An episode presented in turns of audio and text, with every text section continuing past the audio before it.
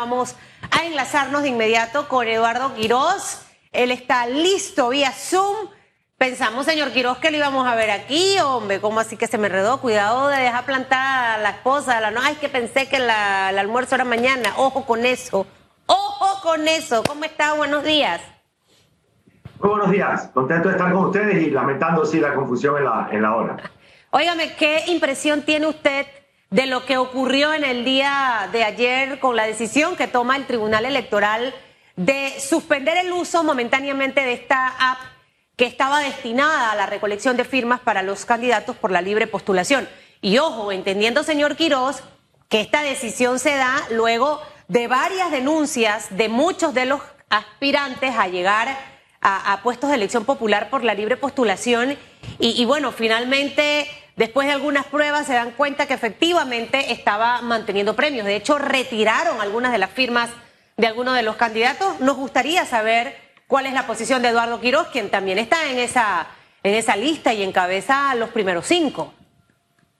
Hay varias cosas que, que comentar con respecto a esto. En primer lugar, creo que es importante señalar que fuimos los candidatos o algunos candidatos los que presentamos inicialmente las observaciones al Tribunal Electoral. Segundo, que estas observaciones que se presentaron al Tribunal Electoral incluyeron la solicitud de que se hiciese una auditoría total y completa del proceso de recolección de apoyos eh, a través de las firmas en la aplicación.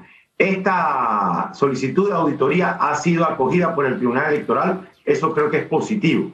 Lo segundo es que el Tribunal Electoral debe manifestarle al país de manera clara cuál es el alcance de las vulnerabilidades que se han encontrado porque ahora se han señalado varias. Entonces el Tribunal Electoral ordena esta o va a solicitar esta auditoría y esta auditoría no está explicado cuáles exactamente son esas vulnerabilidades.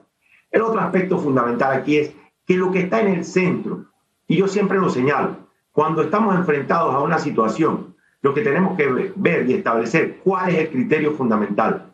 El criterio fundamental es la defensa, la salvaguarda de la voluntad popular qué quiere expresar el ciudadano, qué es lo que desea el ciudadano.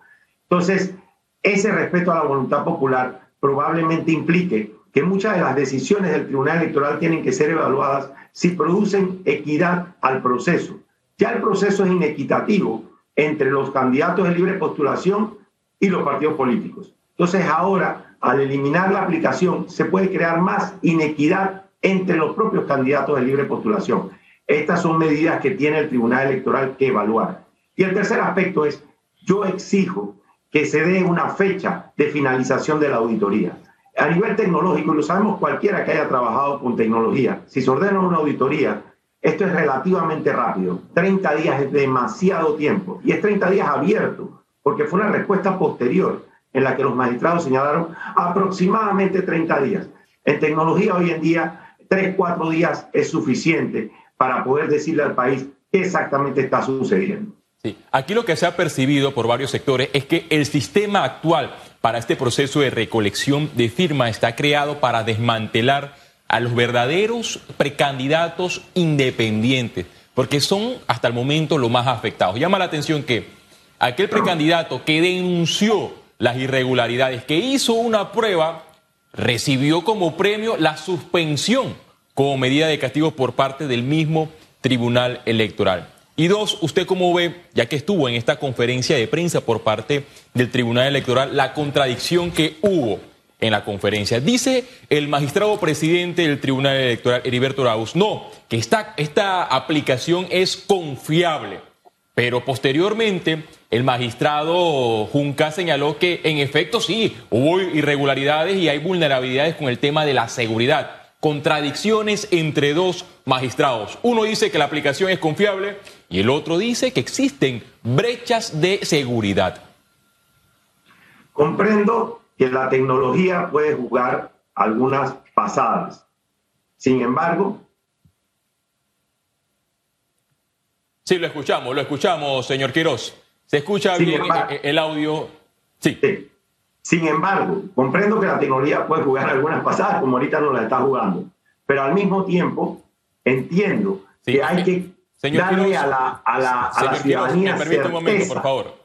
Sí, en estos momentos estamos eh, teniendo problemas con la conexión. Eh, puede habilitar la pantalla. Sí, le, preguntaba por el tema de la contradicción que hubo en esta conferencia de prensa.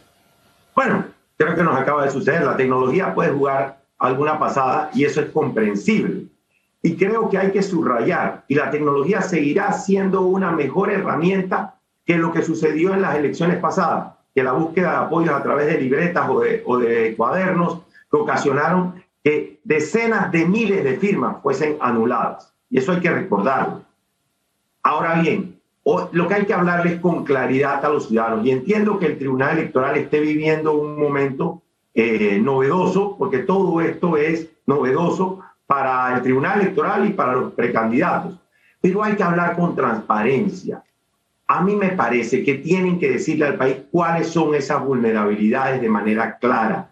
Establecer que el proceso de auditoría externo va a tener observación por parte de los precandidatos, definir la fecha concreta y al mismo tiempo establecer que las medidas no van a crear inequidad en el proceso. O sea, es mucho más que solo decirle al país se suspende la aplicación o mostrar la incongruencia que se dio ayer en la, en la, en la, conferencia de prensa. Ahora. De hecho, fíjate, ayer se dice la reunión no ha sido cancelada. Se había convocado a los precandidatos a una reunión en todo el país, incluso en las regionales. Se había convocado a una reunión a las 2 de la tarde. Y el magistrado señala, no, no ha sido cancelada, fue pospuesta. No, hay un correo donde dice, por órdenes superiores se cancela la reunión de las 2 de la tarde. Punto. Después definieron que la reunión se iba a posponer para el día de hoy, pero hubo una cancelación. Entonces, ese nivel de coordinación tiene que afinarse más porque lo que está en juego es la credibilidad de un proceso que ya tiene relación elecciones de 2024. Ahora, señor Quiroz, siempre he dicho que la comunicación es clave en todo. Cuando no tenemos buena comunicación, se presta para confusión, eh, eh, se presta igual para generar una percepción allá afuera que en este momento no se merece Panamá. O sea, tras todos los temas que tenemos como país, estamos viendo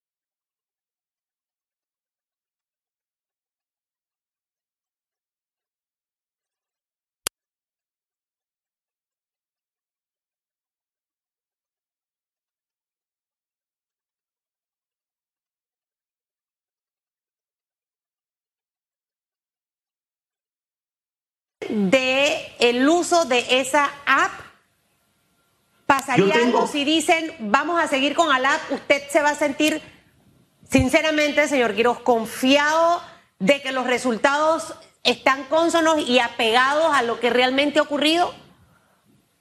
Yo voy a confiar en la medida en que se verifique. Repito, confío, pero que se verifique. Que esta auditoría externa dé resultados claros, contundentes, transparentes y que hayan sido producto de un proceso observado por los precandidatos y que ese proceso se dé de manera rápida. Una vez esto se dé, claro, yo creo en la tecnología, creo en la innovación, como dije hace un momento, confío en que este sistema es mucho más eficiente que el de cuadernos y libretas, que fue realmente un desastre en el, en el proceso electoral anterior. Y de esto son testigos todos los que fueron precandidatos en las elecciones del 2019. Entonces, hay que confiar, pero al mismo tiempo hay que verificar y asegurarle al país que la credibilidad del proceso no está afectada y que las medidas que se tomen no sean inequitativas. Quiero subrayar esto, porque ¿qué sucede, Susan? Hoy está suspendida la aplicación y nos dice el tribunal, bueno, se pueden usar los otros métodos. Los dos principales métodos son, como tú los mencionaste hace un momento, uno, el, el, el CAU, el Centro de Atención al Usuario, o sea, la videollamada con el Tribunal Electoral, y los kioscos. ¿Qué sucede? El CAU, ahora que todos los precandidatos tengan que moverse a utilizarlo, seguramente se va a congestionar. Entonces, estamos creando una medida inequitativa. Claro. Segundo, los kioscos. Yo estuve en Tocumen el domingo, todo el día. De cuatro kioscos que fuimos a visitar, dos estaban fuera de servicio. El 50% de los kioscos. Hay lugares en el país donde no hay lo, tengo que interrumpir porque lo que me está diciendo es a la pregunta que iba. Viendo la cantidad de obstáculos que tienen ustedes como precandidatos a la libre postulación, ya sea la presidencia, eh, eh, alcaldías, er, eh, juntas comunales o, en la Asamblea Nacional como diputado, eh, yo creo 100% en la tecnología, pero bien planificada y organizada para que todo pueda fluir. Creo 100% que si estamos planificados y organizados, todo puede fluir. Y en realidad me parece un poco eh, tan extraño todo lo que ha pasado porque el Tribunal Electoral siempre se ha caracterizado por, por ser una institución que estaba preparada a tiempo para todo. Y, y, el ver lo que ha ocurrido con esta app, que en realidad tenemos que ser muy sinceros y es una crítica constructiva, lo que ha pasado con el app no ha pasado porque el tribunal salió a decirlo. Y eso es lo que más me preocupa. Lo que ha pasado ocurrió por las denuncias de ustedes, los aspirantes, por la libre postulación. Dicho esto, pareciera que ustedes tienen una carrera en realidad de obstáculos, mientras que los partidos políticos tienen un camino un poquito más, más fácil. Al final, al final tampoco allí tenemos equidad, señor Quirós. Viéndolo desde ese punto de vista y lo complicado si era con el teléfono, ahora imagínese llevar a la gente a los kioscos o a, las sedes del Tribunal Electoral para esa inscripción. La, la videollamada con el Tribunal Electoral es larguísima, compleja y además de eso, dependiendo de cuál es el estado de la conexión de Internet.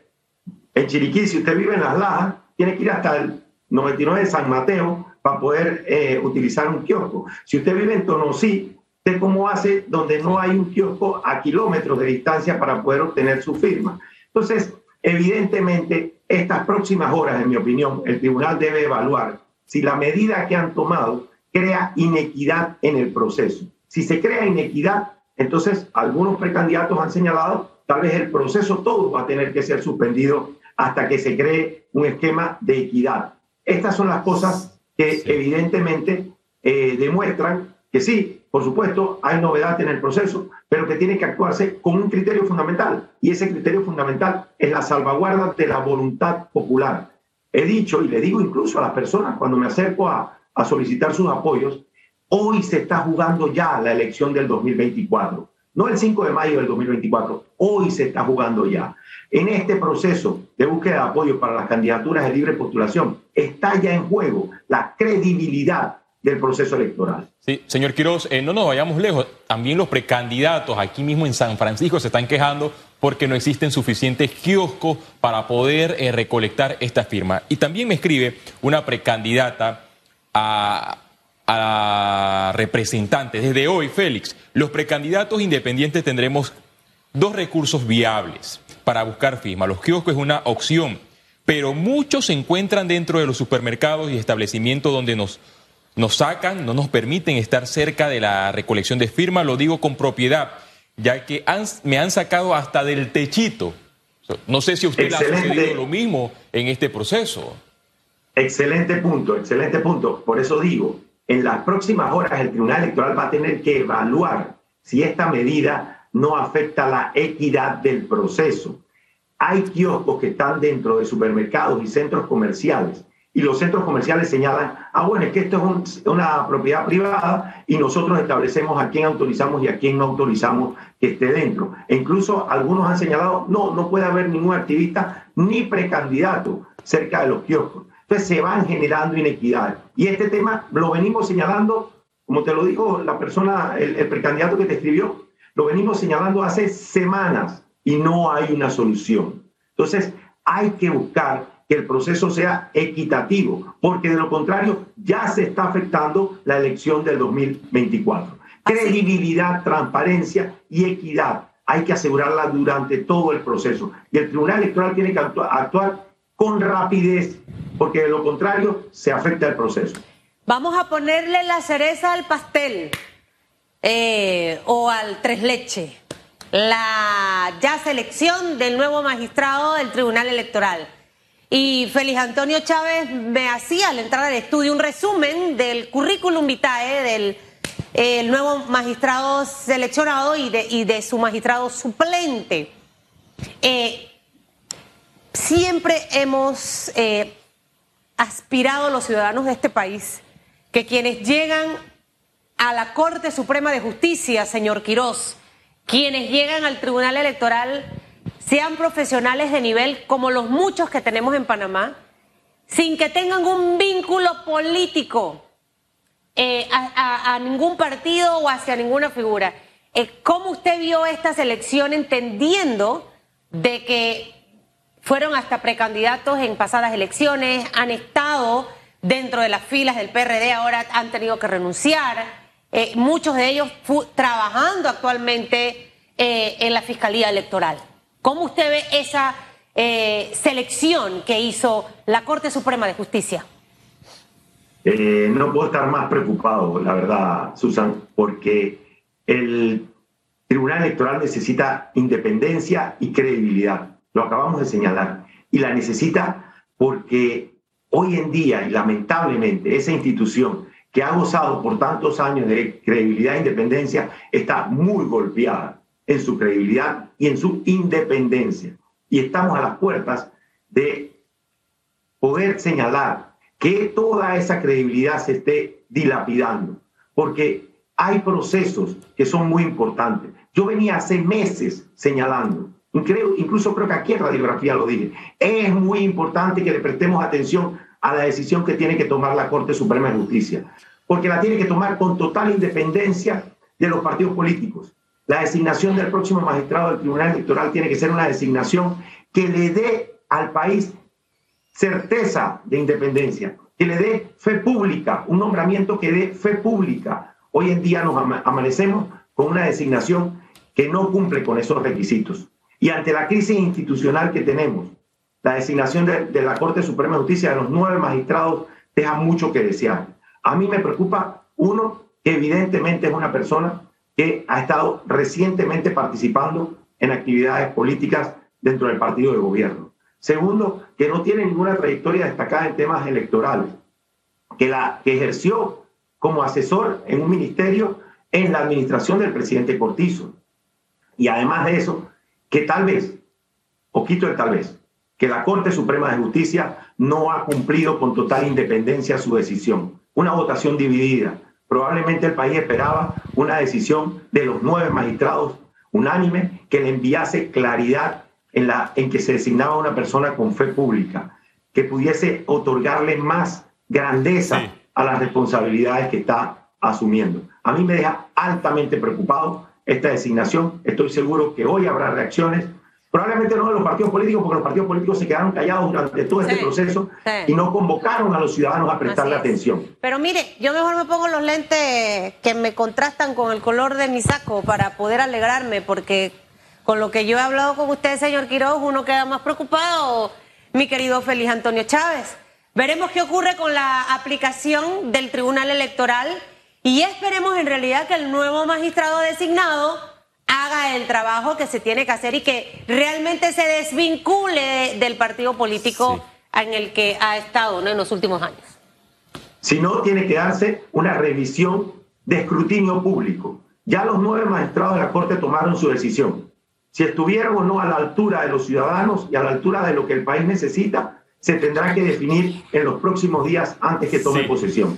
y de lo contrario, entonces tendrá que revisarse esa decisión. Y quien haya sido designado tendrá que renunciar. Gracias, señor Eduardo Quiroz. Bueno, esta designación es por 10 años. Tanto. Hay que esperar eh, qué papel va a jugar el nuevo ah, designado, el nuevo designado a, magistrados. Ya esto no pasa sí, porque la, Constitución Gracias, señor Eduardo. Chao, eh, la Constitución de Panamá establece que son tres magistrados del Tribunal Electoral. Uno lo nombra el órgano ejecutivo, es decir, el presidente de la República, el otro la Asamblea Nacional y el tercero la Corte Suprema de Justicia. Que este ya va directo al Tribunal Electoral. Va directo al Tribunal Electoral por un cargo, eh, por, por un periodo constitucional. Y reemplaza a Heriberto Araúz. Reemplaza a Heriberto Araúz a partir del 14 de noviembre. Fue actualmente, bueno, hasta ayer, ejerció el cargo de eh, fiscal electoral suplente. Y hasta el momento surgieron en las contiendas de los partidos políticos. Y cuando fue a las entrevistas estaba en su hora libre, ¿no? Me imagino.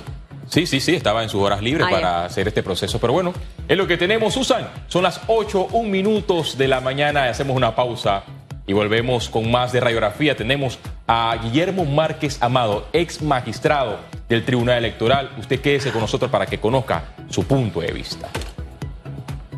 En breve regresamos con más de Radiografía.